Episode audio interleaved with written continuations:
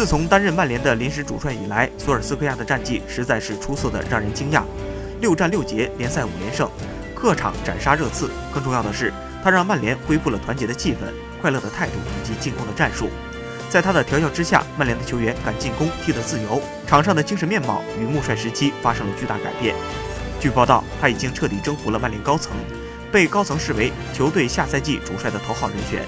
超越了之前的大热门波切蒂诺。索尔斯克亚是福格森钦点的，将索尔斯克亚扶正，还能帮助曼联节省一笔钱。上周，热刺主席列维称，曼联要挖波切蒂诺，至少得掏五千万镑。